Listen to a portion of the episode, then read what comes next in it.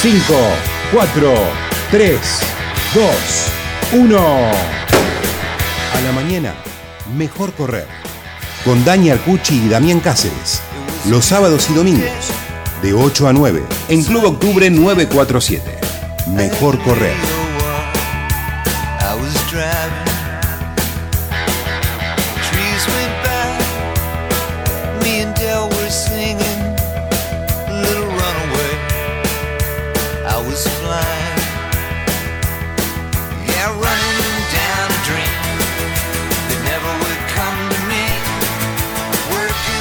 Buenos días. Hoy es sábado, es de mañana y a la mañana, señor Damián Cáceres, se sabe mejor correr. ¿Qué haces, Dani? ¿Cómo estás? Bien, bien, muy bien, muy bien. Preparándome para, para unas pasadas muy particulares en Sí. este sábado, ¿no? Sí, sí, sí, sí, sí. eh, eh, discutidas, como, eh, como, como siempre. Pero ¿Vamos, bien. vamos a hablar de un superclásico? Sí, claro, claro, claro. Creo que es eh, hoy por hoy son la, la- la hegemonía a nivel mundial en lo que es eh, medio fondo y fondo. Eh, no en velocidad, obviamente, que ahí es nos tenemos que ir para el lado más de Jamaica, Estados Unidos, eh, por ahí alguna potencia europea. En este caso es medio fondo y fondo, que es lo que más nos gusta a nosotros, por qué negarlo. Y estamos hablando de, de dos países chiquititos, Sí. de dos países pequeños, de dos países que emergieron eh, en función de la pobreza que, que ellos eh, estaban, estaban- están y estaban sumidos. Y estamos hablando de Kenia y Etiopía. Kenia y Etiopía. Etiopía y Kenia, como diría Víctor Hugo, ¿no? Que te nombraba a los dos el superclásico River Boca, Boca Exactamente, River. exactamente. Te lo nombraban siempre por más que uno jugara de local. Bueno, esto es lo mismo y se da cada día más seguido en el atletismo. Sí, aparte se, se corre el riesgo de decir, bueno, es lo mismo, y no es No, lo mismo. no. Son, son muy diferentes. Y aparte, bueno, tiene que ver, si uno empieza por, por el lado histórico, este, buscando datos para, para charlar de, en estas pasadas de hoy que tienen que ver con dos modelos de correr, Sí. em, que tiene una historia bastante reciente. Hay, hay un dato que a mí me, me impresionó mucho, y aparte el disparador siempre es lo más reciente. Por ejemplo, uno toma el- la última Mayor, la maratón de, de Londres, De Londres, que sí. tuvo un 1-2 de Kenia, De Kenia. y de Etiopía.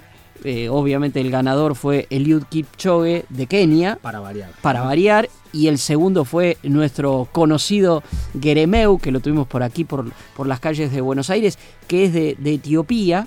Eh, pero el dato este que a mí me resultó increíblemente revelador en esta maratón de Londres, que también tiene lo suyo en cuanto a historia, porque hubo récord de prescriptos, récord de corredores, pero tiene una historia bastante nueva, porque es de 1981. La maratón Sí. de Londres, tal como la conocemos hoy, la moderna, empezó a correrse en 1981. ¿Y saben qué? Ese día, en 1981, no había ningún atleta keniata, escucha este dato, Sí. entre los 100 primeros Del ranking. del ranking mundial. Sí. En 1981, no en el No hace- siglo pasado. Hace muy poquito. Hace muy poquito. O sea, piensen en Eliud Kipchoge llegando como llegó en abril de este año y con Geremeu llegando como llegó. ¿Y cómo? Ah, Totalmente. Insisto sobre ese concepto. ¿Y cómo? ¿Y cómo?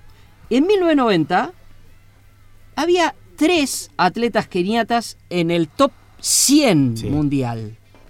Y el primer campeón olímpico keniata, el famoso Wanjiru, Sami Wanjiru. Wanjiru, fue en Pekín 2008. Hablamos de maratón. Hablamos de maratón. Bien. Hablamos de maratón. Sí, sí, sí, porque ya después vamos a ir viendo por, por otras Sí. distancias medio fondo. Pero la maratón como referencia, o sea, Sí, como uno siempre- hoy, nosotros que, que está tan de moda la maratón y los corredores que nos escuchan y que en este momento de sábado están yendo a entrenar, volviendo de entrenar o entrenando, este, o cuando nos escuchen en cualquier momento, van a decir, pero cómo no, pero no puede ser una, una maratón sin keniatas o etíopes delante. Sí, claro. Y era posible. Sí, sí, y acá no keniata, pero sí, eh, sí más una cuestión que tiene que ver con eh, la- los etíopes. Sí está el recuerdo de Bebe Bikila. Claro, exactamente. A eso, a eso quería llegar. Y vos hablás del año 81.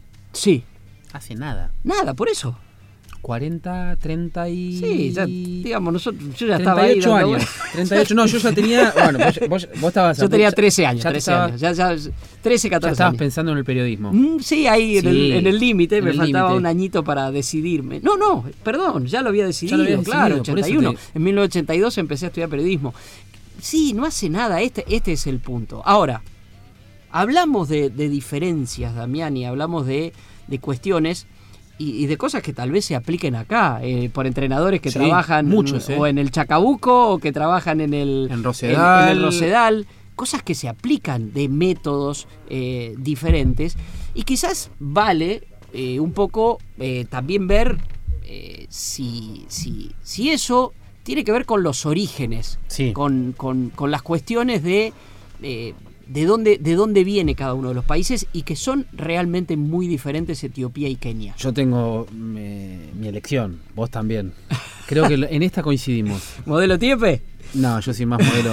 Me gusta más la, el desorden. Que ¿El no es desorden keniata? No, pero La, la entropía lo denomino yo, que es un concepto de, de Humberto Eco, que habla de la entropía, que es el, el orden dentro del desorden. Bueno, Kenia es eso. Ujú. Kenia es absolutamente. Vos, vos, vos no podés decir que es un modelo desordenado. Ahora, si lo contrapones con lo que es la cuestión militar Etíope. de Etiopía, y sí, es, es, es A desordenado. ver, ¿por qué habré dicho Etiopía? ¿Por qué habré dicho eh, Etiopía? A ver, yo lo que quería era marcar justamente esto. Etiopía tiene una característica dentro de África, Sí. que es un país que nunca fue conquistado. Conquistado. Se le llama como que es un país imperial, Imperial. dentro de África y de allí tal vez venga el emperador. Haile Gebrselassie, el emperador, este, pero de los pocos. En cambio Kenia hace también hablamos de tiempo escaso, hace poco más de 50 años Sí. era una colonia británica, poco Exacto. más de 50 años. Nada. Es decir, yo ya había nacido y todavía era una colonia británica Kenia. Sí. Este, entonces, también allí hay cuestiones que tienen que ver con la formación, Sí. por dónde va cada uno. Y como cada una eh, imponía o tomaba el deporte. En el caso de Etiopía hablamos del emperador de, de Haile. Creo que la aposta de Haile, eh, esto es una opinión personal, la tomó Kipchoge. Posiblemente, mirá vos, o sea, O sea, en cuanto a lo que es resultado y marketing. o sea, de- un keniata tomó la posta de un etíope. Sí, yo siempre lo, lo- lo- vi una continuidad entre uno y otro. Bueno, a ver, antes de seguir con la historia, y modelos vamos- distintos de correr. Exactamente. Sí. Bueno, hablando de modelos distintos de correr, yo quizás te dije Etiopía, Sí. porque hay cierto personaje, cierto, cierto entrenador, que más allá de la historia, esta historia que estábamos reconstruyendo, sino tiene que ver con eh, cuestiones del método, Del método. elige una de las dos escuelas, conoce las dos escuelas, las ha estudiado. Y tiene que ver con su idiosincrasia. parece. Exactamente, hablamos de Luis Migueles y a él justamente le preguntamos, admira el método etíope y le preguntamos cuáles son las diferencias entre el método etíope y el método keniata. y la diferencia que podemos encontrar un poco con el, con el método de, de los atletas de Kenia. Yo creo que los etíopes usan un régimen un poco más militar que los keniatas. Y yo soy un apasionado de- del método de Etiopía, más que nada porque le dan suma importancia eh, en todos los entrenamientos a, a la técnica de carrera. Y tiene una, una batería de ejercicios increíble que lo hacen continuamente. O sea, en- cada entrenamiento ellos eh, su calentamiento es con técnica de carrera y con ciertos ejercicios. Nosotros lo implementamos con los running y los implementamos con los atletas en el cenar. Y la verdad que, que son muy efectivos. Y me parece que esa es una, una de las diferencias más marcadas entre los dos métodos. Ahí está tu entrenador Luis Migueles, que es un admirador profundo. Y cuando decía de, de- que tiene que ver con la idiosincrasia de, de Luis, es que él me parece que entrenó de manera militar. Y sí, Y eso no, es, no lo digo de manera peyorativa. Al contrario, en el caso de Luis, para imponerse, para lograr lo que logró, no le quedaba otra. claro. Y aparte, exactamente, eso tiene que ver. Pero aparte, por ahí, cuando uno habla de manera militar, tal vez vea una cosa, eh, sí tiene que ver con la rigurosidad. Sí, Ahora, yo invito a todo el mundo a ver videos en YouTube. Hay que poner videos en No YouTube de entrenamientos etíopes Sí. en las plazas este, de Addis Masivos. Abeba, masivos y son verdaderas coreografías, Sí, coreografías, donde la música, hoy vamos a, en los temas musicales vamos a hablar un poco de eso, pero es es la música, son los pies contra el, Sí, es contra el increíble, suelo. Increíble. Increíble. Y Luis Eh, lo, trae, lo, lo ha traído acá, lo ha exportado, lo ha importado, perdón, a, a sus eh, atletas. Exacto, exacto. Ahora, nosotros decimos Pero- de traer los métodos aquí. Lo que se ha puesto de moda, bueno, hay que decirlo de moda, no es para cualquiera, No. pero es la cuestión de ir para allá. De Sí. atletas argentinos, entrenadores argentinos y aficionados argentinos que decidieron irse para allá a experimentar. En ese sentido, es muy fácil. Es mucho más fácil Kenia que Etiopía. Es más accesible. Sí. Eh, los etíopes son más cerrados. Más cerrados. Los keniatas son increíblemente abiertos Sí, a esa cuestión. Vení, vení. Ahora, después te, te la tenés que bancar, ¿eh? si tenés que correr No, con ellos. No, no, no. es, eh, debe ser muy duro vivir ahí. Eh, alguna vez Marita Peralta nos contó, Marita fue a preparar eh, la maratón de Londres, Los Juegos allí, de Olímpicos los de Juegos Londres, Olímpicos de Leo Londres. Malgor, exacto. Y estuvo 22 días y que un día iban, habían salido a trotar a la mañana a hacer y de golpe sienten como pisadas atrás, pa, pa, pa, y los pasan y mm, tuvieron que mirar para abajo. Eran chicos que iban al colegio, Sí. que iban al ritmo de Marita Peralta. Marita Peralta. iban, iban al colegio. De hecho, ahí tocaste un punto central que después lo podemos eh, ampliar un poco. En Kenia la captación es en las escuelas. Ahí está. Ese, ese después. Y tiene que ver con la colonización que ha habido, y en el buen sentido de la palabra colonización, con los diferentes entrenadores o sacerdotes que inculcaron la, la costumbre, el hábito del atletismo en, en un país como de hecho, como hay Kenia. un colegio y un nombre puntual. Pero nosotros tenemos un nombre puntual, un amigo nuestro muy Sí. cercano, que decidió irse a Kenia. Volver. Exactamente. Sí. Primero decidió ir a hacer una experiencia. Bueno, voy a entrenar con los keniatas. Pero fue y volvió. Se llama Julián Alonso, es de Bahía De Blanca Bahía. y nos cuenta sus motivaciones. Esta historia comenzó hace muchos años, digamos, yo eh, me encanta correr y, y bueno, como, como también habrán muchos, eh, me, he puesto a, mirar documentales eh, sobre los mejores maratonistas y bueno, eh, me- he buscado información por internet eh, a través de, de blogs o noticias y bueno, fui descubriendo que, que existía, est- eh, digamos, los ganadores de todas las maratones siempre suelen ser keniatas. Y, y bueno, y fui descubriendo este lugar que, que se llama Iten, eh, que veía que acá entrenaba Wilson eh, Kipsang, eh, también ha venido Mo Farah, entonces, eh, y fui descubriendo que todo comenzó acá con, con la historia de, de St. Patrick's School, que, bueno, fue una, una escuela que eh, empezó a desarrollar eh, atletas y, bueno, se encontró que había mucho talento eh, en, esta, en estas tierras. Realmente fue mucho mejor de lo que me imaginaba, tanto el clima como el, el ambiente que hay de, de tantos corredores. con- volando, no corriendo, por en grupo, eh, por todos estos caminos rojizos que son hermosos, el paisaje y la gente que es, eh, digamos, súper hospitalaria. eh, me, sentí tan cómodo que los 40 días no me, no me fueron suficientes. Yo ya ahí, mientras venía entrenando, ya estaba eh, pensando cómo hacer, cómo hacer para volver y pasar más tiempo acá. Y bueno, lo charlé con mi mujer, con, con mi familia, amigos, y, bueno, todos eh, me apoyaban y, la, idea esta de, guiarse por lo que uno siente y, e- e- intentarlo. No, no quería quedarme con, con las ganas de no haberlo intentado.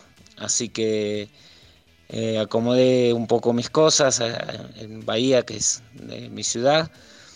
Y, bueno, hace unos días, el sábado, ya llegué acá otra vez a Kenia, a Iten. Eh, esta vez por tiempo indefinido, o sea, solo tengo, no tengo un pasaje de, vuelta a Argentina. Eh, así que bueno, la, para mí es una historia muy, muy emocionante porque eh, está, está cubierta de incertidumbre. No tengo pasaje de vuelta a la Argentina, dice Julián Alonso, que tiene un grupo de entrenamiento en Bahía Blanca. ¿Y el nombre del grupo?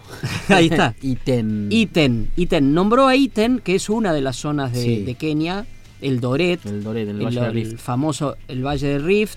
Eh, son lugares muy específicos y van marcando algunas diferencias entre, entre Kenia y Etiopía. Ya vamos a ir desarrollando en estas pasadas con más testimonios de, de Julián, Sí. profundizando cómo es en Kenia.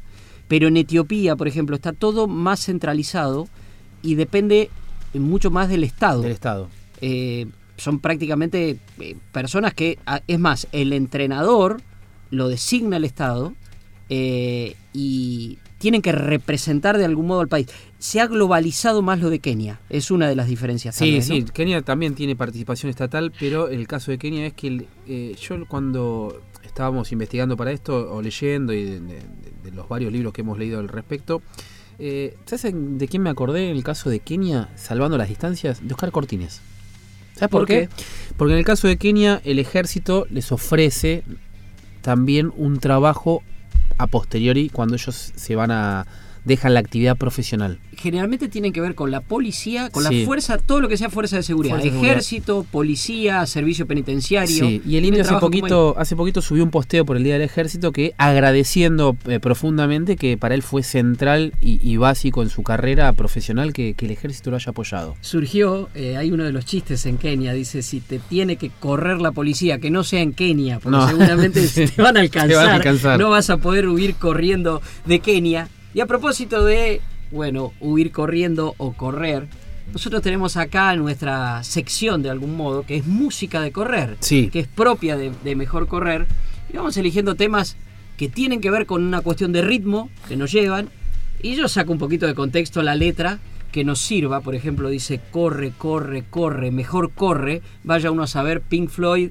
en Run Like Hell por qué dice eso, pero a nosotros nos sirve.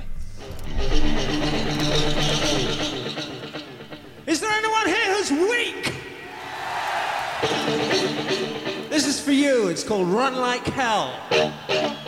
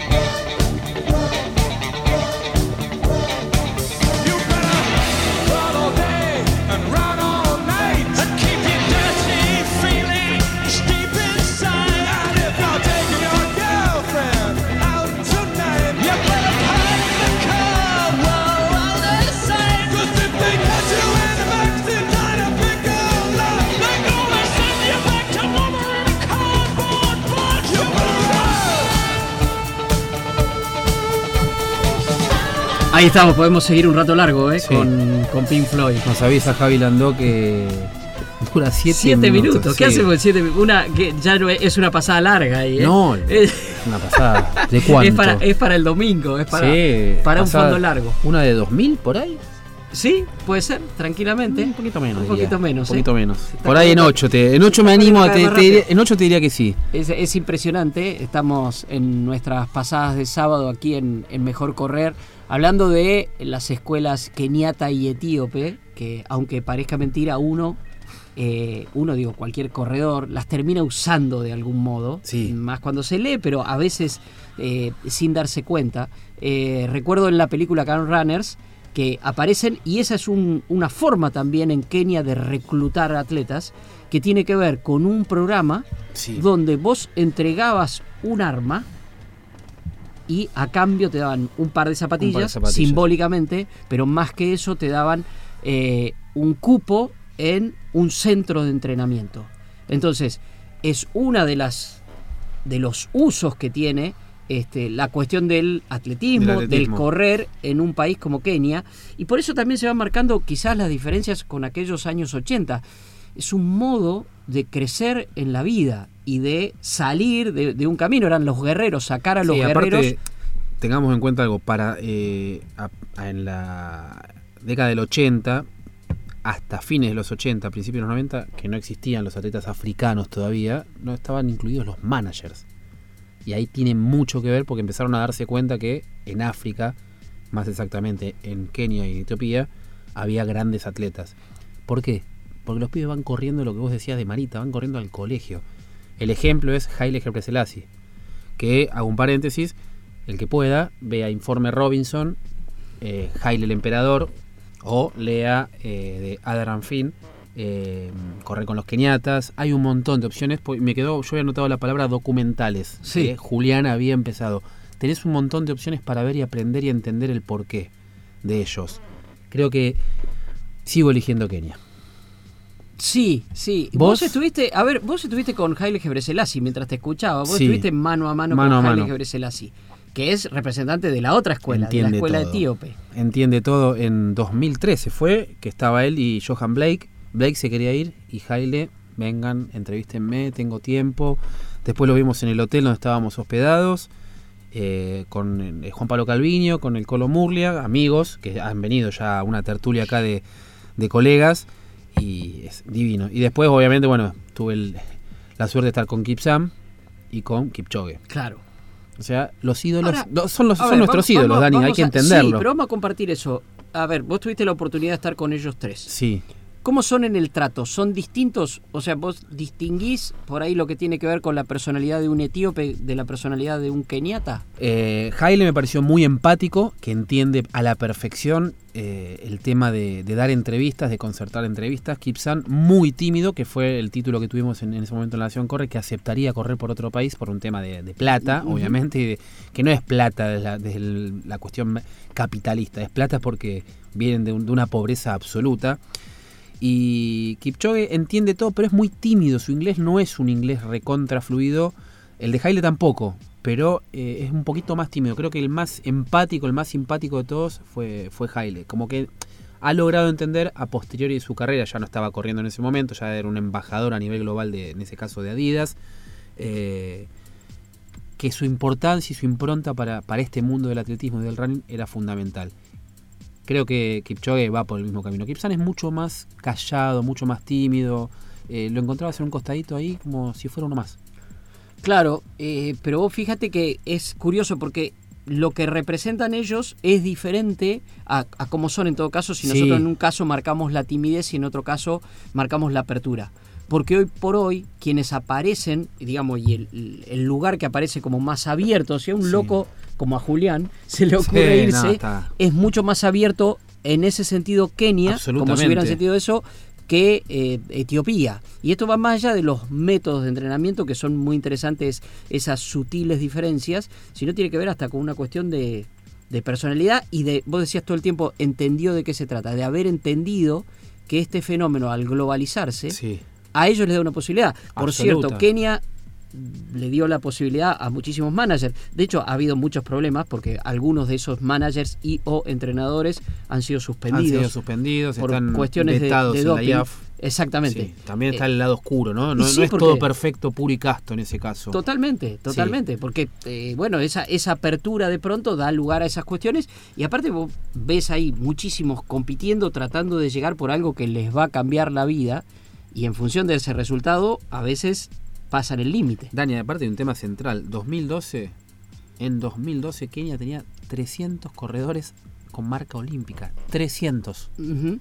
Argentina ese año tuvo uno solo, Miguel Barzola. Sí, sí, sí, sí. O sea, para ir entendiendo, 2016 tuvimos 3 y 3 y yo creo que para los próximos Juegos Olímpicos, si logramos que haya uno y uno, es mucho. Cambió obviamente la clasificación, ¿no? La, forma de clasificarte a un Juego Olímpico. A ver, antes de, de seguir escuchando a, Julián, hacemos esa, la cantidad de marcas que hay. Y vos decís, bueno, pero ¿cómo llegan? ¿Es una cuestión simplemente natural, una cuestión genética?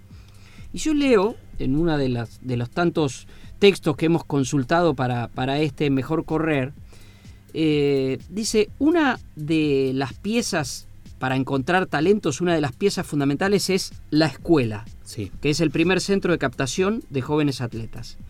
La segunda, vamos anotando, Sí. escuelas 1. La segunda es el apoyo estatal, Estatal. a los atletas ya consolidados a través de instituciones públicas. Apoyo estatal, punto 2. Casi todos los atletas de elite keniatas son funcionarios. En este caso es decir, bueno, son de algún modo empleados del Estado. Y dice, no deja de ser paradójico, un país que supuestamente es del tercer mundo, mm, yo le sacaría el supuestamente es del tercer mundo, tiene a todos sus atletas en plantilla. Esto es tan como eh, son efectivos, Efectivos. digamos, en nuestro, en nuestro, nuestra forma de hablar. Y con la ventaja para los atletas que una vez terminada su carrera deportiva, tienen un futuro laboral asegurado. Y dice, insisto, esta nota está escrita en España, ¿eh? no en Argentina. Es un modelo que no estaría de más exportar.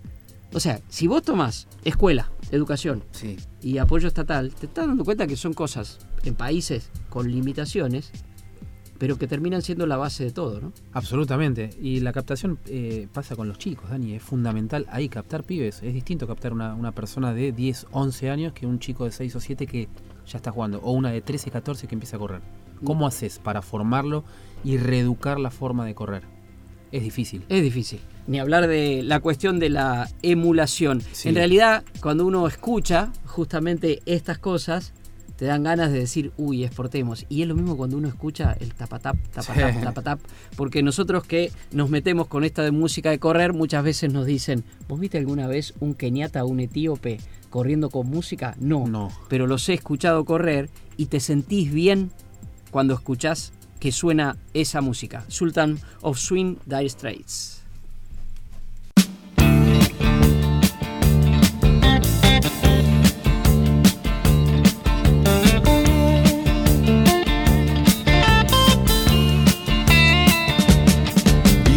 Shiver in the dark, it's raining in the park, but meantime.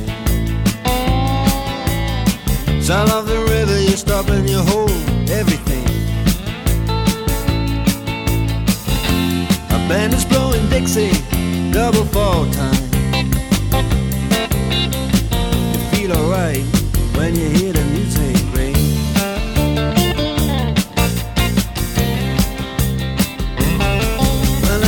inside.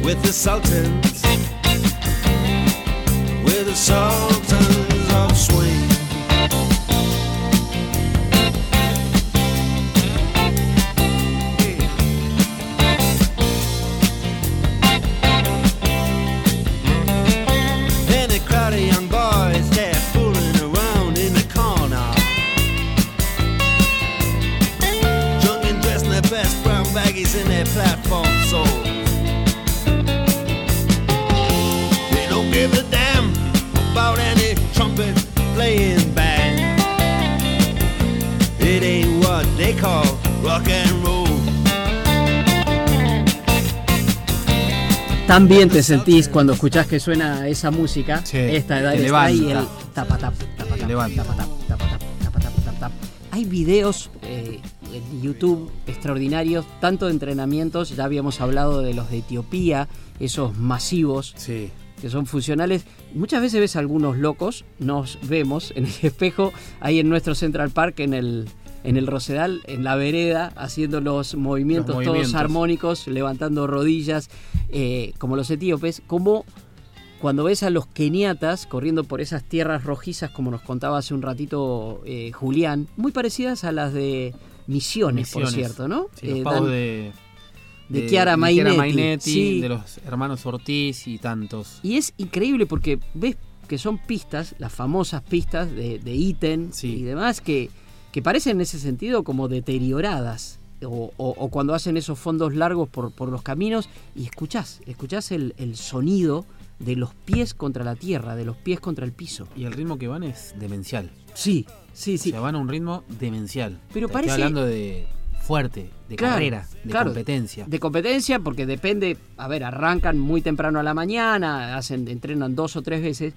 y se mezclan aquellos que van a aprender un poco con tipos que son o campeones olímpicos o Mo Farah, hasta- por ejemplo. Claro, claro. Mo Farah va a ser, bueno, de hecho tuvo un conflicto antes de- del maratón de, de Londres con, con quien hablamos. De, con Gebre en ese caso en Etiopía. En En ese- Etiopía. pero sí. se mezclan, se mezclan. En ese sentido es eh, más fácil eh, mezclarse en Kenia que en Etiopía. Absolutamente. Y eh, por eso obviamente le consultamos a Julián qué diferencias encontró, porque reiteramos, él ya estuvo, es un loco. Es un loco que Está corre re de. Bahía, que regre- decidió regresar ahora sin vuelo de regreso.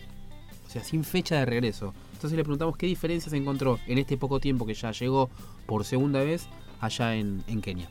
La diferencia que encontré entre la primera experiencia y, las, y esta segunda es eh, principalmente acomodarme ahora eh, a la idea de, de- de vivir en, esta, en, este, en este lugar. No como la primera, que era una, una experiencia que yo sabía que tenía un- una fecha final, que eran unas vacaciones. Eh, y después, donde ya uno entra a la ciudad y tiene un cartel muy famoso que te dice bienvenido a Iten, eh, la casa de los campeones. Eh, es una zona donde eh, está repleta, repleta de, corredores. Bueno, para mí cuando llegué por primera vez era como entrar en, una película, eh, porque ya lo había visto tantas veces en documentales y en, imágenes que no podía creer estar acá. Ahora quizás eso no, no me sorprendió tanto, eh, simplemente lo que sentí es la, la alegría de volver eh, a este lugar. Y, mm, y después el resto, bueno, yo la, la vez pasada había entrenado con un grupo de, de alrededor de 50, 60 atletas que están dirigidos por un entrenador y yo ya le había preguntado a, Ruto, que es el nombre del entrenador, eh, cómo hacer para venir y, y dónde, dónde vivir. Así que mm, eh, esta vez cuando llegué ya tenía una, una casa que, que me- que la alquilé a través de él. Y, y bueno, lo lindo fue eso, el, reencontrarme con, con todos los corredores que, que me saludaron, me dieron la bienvenida de nuevo, que me habían extrañado. eh, y realmente lo, lo sienten porque son muy espontáneos, muy transparentes y, te saludan con una sonrisa y un abrazo eh, que realmente me, me- me emociona. Mientras lo, lo escuchaba Julián, eh, que bueno, ya tuvo su primera experiencia, luego ya hizo contactos y, y ahora se ha alquilado una casa, pensaba en el español en Mark Roy, que Sí. es eh, fisiatra, Fisiatra. aparte de corredor, Corredor. De, de muy buen maratonista, Sí. pero es fisiatra y trabaja de eso. ¿Y sabes qué pensaba? De que chove. Claro, por ejemplo. Nada nada, menos. menos. nada menos. ¿Sabes qué pensaba?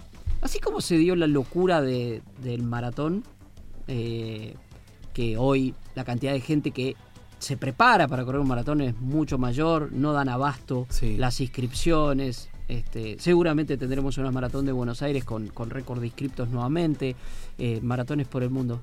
¿Se hará una especie de auge de irse a Kenia particularmente, que es más fácil, o a Hay, Etiopía? ya hay viajes de turismo vinculados con eso, hay páginas eh, y cuentas de Instagram que te vinculan para llevarte a, a entrenar a Kenia. Como en un momento soñamos con ir a Kachi, ahora bueno, es mucho más allá, de hecho hay, en el caso de Julián no es único, hay varios corredores que, que- que han ido amateurs y de elite a, a entrenarse, el caso de Marita que es el que mencionamos antes y eh, Leo siempre sueña con volver. Claro, pero vos fíjate, Marita se fue para eh, Londres, Londres. para los Juegos Olímpicos de Londres de Sí. 2012. Eh, estamos en 2019, han cambiado mucho las cosas. En ese caso era un atleta de elite, obviamente con contactos con gente de elite y demás. Hoy parece que se va abriendo hacia una cuestión más Masiva, masiva, sí, más masiva, sí. que tiene sus cosas buenas y, y sus cosas malas. ¿no? Esto es como siempre. Pero no deja de ser como una experiencia hasta a ver, en estos locos que corren, estos locos que corremos, pasan a ser hasta unas vacaciones. En vez de irme de vacaciones a la playa, me voy de vacaciones este, dos semanas a correr a Kenia, a Sí, vivir esa bien. experiencia. A correr. A correr. Me voy- Ese es el colmo de, de- de la locura, Sí, ¿no? porque no, no, no vas a descansar. No vas a Eh, descansar, no vas a descansar. Hablamos, Damián, de, eh, de, de las, de las escuelas como una base central y en el caso de Kenia, como suele suceder con, eh, ha sucedido en muchos lugares con las colonias británicas, Sí. que han casi impuesto sus deportes, el cricket, el rugby. Entonces vos ves países que dicen, pero ¿por qué este país juega al rugby? Sí. países africanos. Bueno, en este caso se da, y lo mencionaba al principio Julián al, al pasar, pero un caso, una escuela súper emblemática es la St. Patrick's High School eh, del padre Colm O'Connell, este, que, que ha sido de algún modo uno de los Pioneros. pioneros Sí, en entrenar. Eh, Sí. Fue eh, maestro y entrenador de Rudilla, por ejemplo, eh, una estrella de los 800 metros. Porque nosotros estábamos hablando así, como vos bien marcabas al principio del programa, de eh, la maratón, y- pero también está la pista. O Sí. sea, esta gente va a la pista y tienen una técnica muy especial. es- yo una, una vez puse te amo. Me acuerdo, en- no sé si en Twitter o qué, lo ves correr y decís que lo tiró. Y otro pequeño corte para ver antes de tirar un audio de, de Julián sobre cómo es un día de entrenamiento, el que pueda que vea la definición de Sydney 2000 entre Haile y Poltergat. Que es Etiopía hacen los últimos 200 metros en 25 segundos. Es lo que- 200 metros en ¡Qué 25 locura! segundos y llegan con una diferencia de 009, ¿no? 009, Nada, sí, llegan, nada, llegan los nada. dos. Bueno, esos pequeños detalles que nos van viendo la técnica y planteaba esto que planteaba también de ver a, esta- a estas figuras que por ahí uno El si va a. Kenia y Etiopía se encuentra que de golpe está trotando Al lado de ellos. al lado de ellos, seguramente en un ratito nomás detrás de ellos. Eh, y era lo que un poco le consultábamos también a, a Julián. Este, ¿Cómo es un día de entrenamiento? Porque por ahí uno se encuentra con esta gente o no se encuentra, pero ¿cómo se ordenan esos días de entrenamiento allí en Kenia? El entrenamiento consiste generalmente en, en un primer turno a la mañana donde siempre se le pone más foco. Eh, suele ser a las 6 de la mañana. Eh, a ellos les gusta entrenar bien tempranito por, porque el clima es- está más fresco, son alrededor de, de 10 grados. Eh, y em, después a la tarde suelen hacer un doble turno, alrededor de las 4 de la tarde, donde simplemente hacen eh, 40, 50 minutos de trote y después dos o tres veces a la semana lo completan eh, con, algunos ejercicios de, multisaltos, de, zona media, del core o algo de, flexibilidad. Los entrenamientos por la mañana eh, varían, tienen tres cargas muy importantes que son los martes, generalmente los martes, los jueves y los sábados, que ahí es donde ponen eh, el mayor esfuerzo, donde, realizan dos días de, velocidad, de intensidad, que lo hacen un día en la pista y otro día lo hacen eh, a través del Farlek, eh, que es un cambio de ritmo. Ahí, donde, ahí es donde realmente entrenan fuerte, fuerte. Y después el otro, el, generalmente el jueves suele ser un día de fondo, donde corren como mínimo 30 kilómetros. eh, si no son 30, son 35, 38 o 40 kilómetros. Eh, el resto de los días siguen entrenando, eh, pero eh, son de, recuperación. Ellos le, llaman Easy Run, donde saben que no, ahí no les conviene esforzarse porque si no después no van a poder entrenar fuerte los días de mayor intensidad o de mayor volumen. Así que ahí simplemente hacen un, eh, un progresivo generalmente, o algunos son muy muy suaves, eh, o a veces hacen algún trabajo de, de subidas de, acu- de acuerdo el, el programa. Em, y bueno, ahora la única modificación es que eh, por las lluvias esperan un poquitito más, si generalmente llueve de noche, entonces esperan y, y por ahí estamos saliendo a, a las 10 de la mañana eh, para que los caminos eh, se sequen un poco. ¿Cuántos, ¿Cuántos conceptos tira Julián que son totalmente aplicables y, y cuestiones que se están eh, viviendo ahora, ¿no? Se están usando acá nomás Sí. ahora. Este, y cómo ellos los van dosificando también de alguna manera. Y es, es un efecto cascada.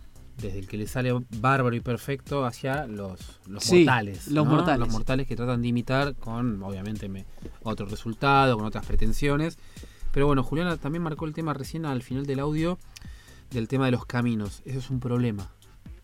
La, la gran cantidad de corredores que hay en, en los caminos genera problemas de tránsito.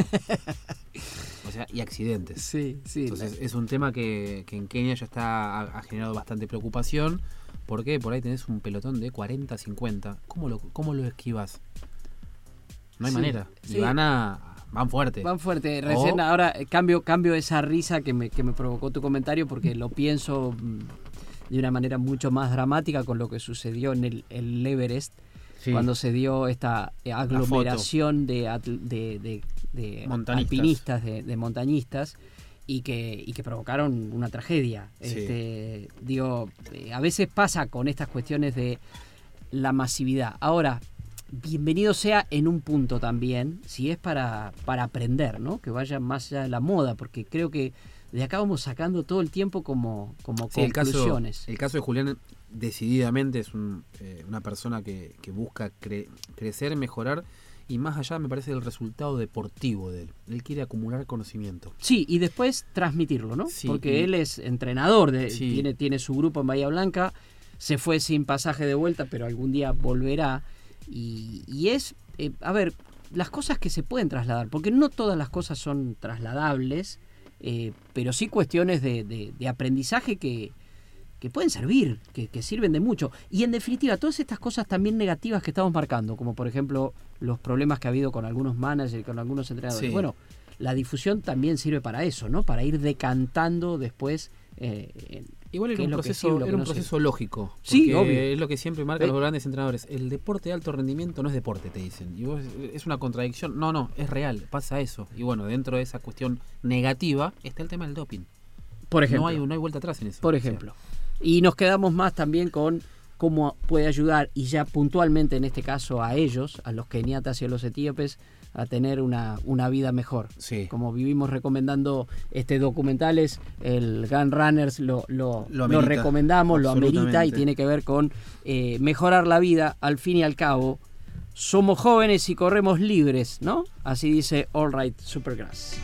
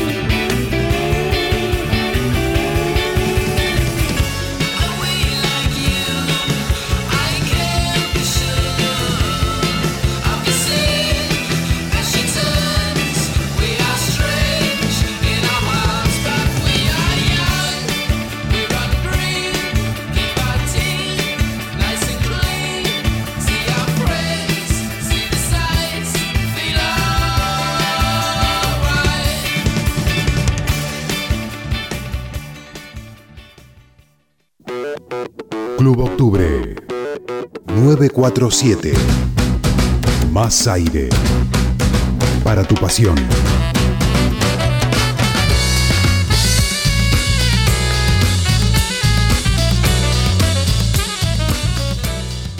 A la mañana, mejor correr.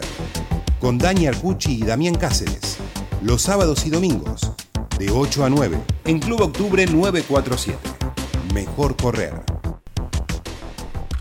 Hay que diferenciar, como bien hablamos con nuestro querido operador Javier Landó, que cada vez se está entusiasmando más con esto De del poquito, correr. ¿eh? ¿eh? No sé si le gusta más, correr o la cumbia, vos que lo tenés muchas veces ahí en A la tarde enganche. con enganche, nada, él es cumbiero. Es cumbiero, Él saldría, A cumbiero. correr, él saldría a correr con cumbia. Ahí está, Y si fuera no- música para correr Nos había sería dado cumbia. tres semanas de vida, ¿eh? Sí, Y seguimos, seguimos cobrando todavía por hacer enganche. No nos Y- tenía mucha fe, Javi. Igual tienes razón no tenernos fe. totalmente, pero él nos hablaba justamente, hay que diferenciar entre Haile Gebrselassie y Haile Selassie, Sí. eh, definido en muchos de los textos como un sátrapa ilustrado. Un atorrante. que fue el que manejó Etiopía, Etiopía. durante años con eh, mano durísima y de allí viene la cuestión imperial, Imperial. esa que tiene, que tiene el país y que tienen también ciertos métodos de, de entrenamiento, ¿no? Llevados a, a la vida cotidiana. Hay que pensar que estos países, Kenia y, y Etiopía, tienen al atletismo y a los corredores como los argentinos tenemos al fútbol seguramente. Sí, porque el tema de la captación en escuelas.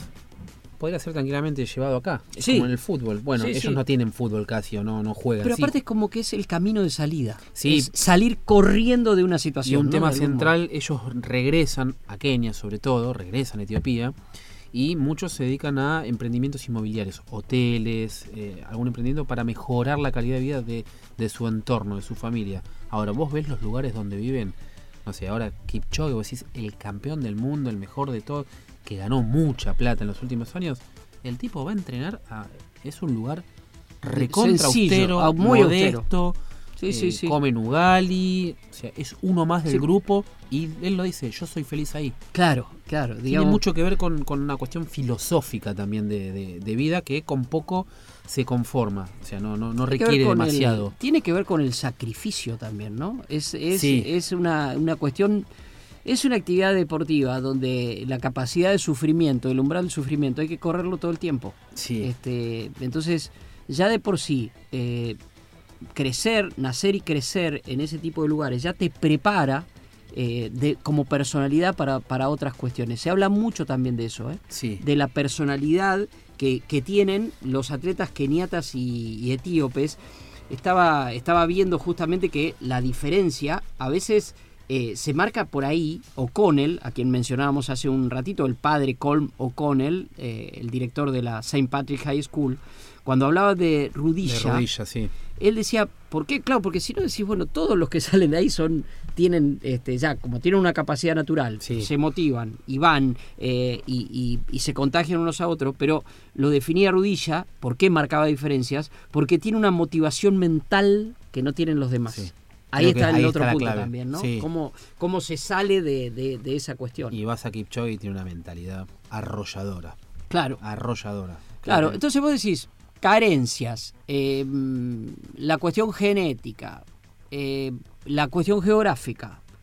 Bueno, ¿cómo se traslada todo eso a Palermo, a eh, el centro de Rosario, a correr por la costanera de Rosario, a correr por Mar del Plata? ¿Se, se puede trasladar todo eso? Algunas cosas creo que sí, pero bueno, se lo preguntamos a, a quien está ya, nuestro informante exclusivo, no es exclusivo obviamente, Julián Alonso, qué cosas del método de entrenamiento se podrían trasladar y aplicar acá en la Argentina. Creo que lo que podemos aplicar en Argentina de- del método keniano es justamente esto de saber eh, entrenar despacio, que es algo que por ahí la teoría la tenemos allá en Argentina, pero no, no veo a muchos que, que lo apliquen. ¿sí? Generalmente es más fuerte que nosotros y, y esos días suaves donde uno simplemente tiene que, que, que salir a correr eh, para pero sin, sin desgastar ni, ni- ni el físico ni la mente eh, solemos ir más rápido de lo que corresponde. Acá por ejemplo eh, estos días hicimos un entrenamiento de 16 kilómetros eh, a 5.15 por kilómetro eh, que es eh, realmente lento para si, tenemos en cuenta que son maratonistas de dos por debajo de 2 horas 20 Em, bueno nosotros por ahí no, no nos damos esa esa posibilidad de, correr suave y, bueno siempre estamos ahí eh, exigiéndonos un poquito todo. Y eso hace que después cuando tengamos que, entrenar fuerte no, estemos cansados. Así que mm, yo creo que eso junto con, la mentalidad del keniata, que, mm, bueno, que, que es una mentalidad eh, que tiene mucha, mucha actitud de, enfrentarse a, bueno, a, su, a su estilo de vida que, es duro, entonces son, son fuertes naturalmente, ¿sí? Eh, entonces eh, soportan mucho mejor que nosotros, eh, por ahí el esfuerzo y las condiciones. Nosotros por ahí ponemos muchas condiciones para, para que se nos den para, que se nos den nuestras, nuestros resultados. Ellos eh, sin tener las mejores zapatillas, ni el mejor reloj, ni, ni ningún suplemento eh, no, no, no prestan atención en esas cosas y, dan lo mejor de uno para, para llegar al resultado que se proponen. Si uno tiene que quedarse, Damián, con ciertos tips, ¿no? De Sí. cada uno, en definitiva, estas pasadas que nosotros hacemos los sábados, tomamos un tema y lo vamos desarrollando con testimonios. En este caso, arrancamos con el de Luis Migueles, pero después lo fuimos recorriendo con, con Julián Alonso. Si uno se tiene que quedar con un tip, yo me quedo trayéndolo aquí a la Argentina, a, a nuestros lugares de entrenamiento, con algo que acaba de decir y que sería eh, un hashtag. Entrenar despacio. Despacio. Qué difícil es eso. O sea, si vos decís a 5.15, 16 kilómetros a 5.15, corriendo con keniatas, vos decís, ¿pero qué están haciendo? Están. Al fin, no, Están yo. paveando. cinco- están paveando. Y no, lo- el, aprendizaje de eso, ¿no? Tal vez de Sí, lo más difícil. Sí, creo que sobre todo para los corredores más grandes, para nosotros, es más difícil es trasladar eso. Por ahí para un chico es mucho más fácil de setearlo, de configurarlo. Sí. Creo que es más difícil en los corredores grandes, que en definitiva no vamos a hacer nunca No, corredores olímpicos, claro. ni de elite, ni nada. El correr despacio, eh, yo recién en el corte te decía, Kipchoge por ahí hace fondos a 4.30, 4.40. Y uno se apresura por, no Uy, sé, decir, sí, es el uy, fondo es el de fondo tanto. Y 24 a- decís, Y no sirve. el tema es trasladar, como siempre, trasladar uno y todos y cada uno de los entrenamientos al día de la carrera. Exactamente. Creo y ellos, ellos lo que tienen ahí es la cuestión de después a dónde llegan. ¿no? Sí. Si uno recorre, Los nosotros récords. arrancamos en 1981, arrancamos como referencia a la Maratón de Londres, que no había ni un keniata entre los top 100. Sí. Hoy keniatas y etíopes dominan todos los récords del mundo, ¿no? En Sí, el medio fondo y el fondo. Mayoritariamente maratón, obviamente, Luis Kipchoge. En. Berlín, 2 horas 1.39. En 10.000 y en 5.000, Etiopía. Que en Nisa Bekele, 26, 17, 53 y 12, 37, 35. ¿Escuchaste bien? En 5.000 metros, 12, 37. 1.500, un récord que ya me parece imbatible, que es del año 98 del eh, Icham el de Marruecos. Ujú. Eh, 3 minutos 26. Inalcanzable, inaccesible. Después, bueno, a mí el que me encanta, que es el de 800, de David Rudilla, 1.40.91. Volvemos a Kenia. Kenia, Etiopía, Kenia, Kenia, aparece Etiopía, de Marruecos. Kenia, siempre, siempre África. El superclásico. Sí. El superclásico. De, de, los, de ese superclásico hemos aprendido mucho. La Sí. verdad, hemos aprendido mucho y seguramente nos trae cosas para aplicar nosotros por aquí también. Nos encontramos mañana con un fondo tranquilo, lento y de puro aprendizaje. y de pura inspiración. Sí. Ojalá que esto también haya servido de inspiración. Nos vamos como siempre con nuestros amigos de The Killers, tal vez la, la banda más runner de todas las que existen, Mr. Brightside. Chau, hasta mañana.